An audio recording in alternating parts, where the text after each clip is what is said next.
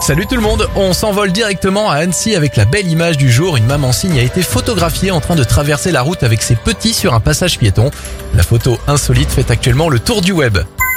Direction le Canada, maintenant avec un chauffeur de taxi de 70 ans qui passe l'ensemble de ses journées à aider ses aînés. Depuis 15 ans, ce chauffeur fait les courses de 25 personnes âgées et les livre directement à la maison. On termine avec euh, cette belle action signée Catherine Deneuve. L'actrice a décidé de vendre aux enchères sa collection de chaussures. Les fonds récoltés seront reversés au Resto du Cœur. C'était votre journal des bonnes nouvelles. Vous pouvez le retrouver maintenant sur notre site internet et notre application Radioscoop.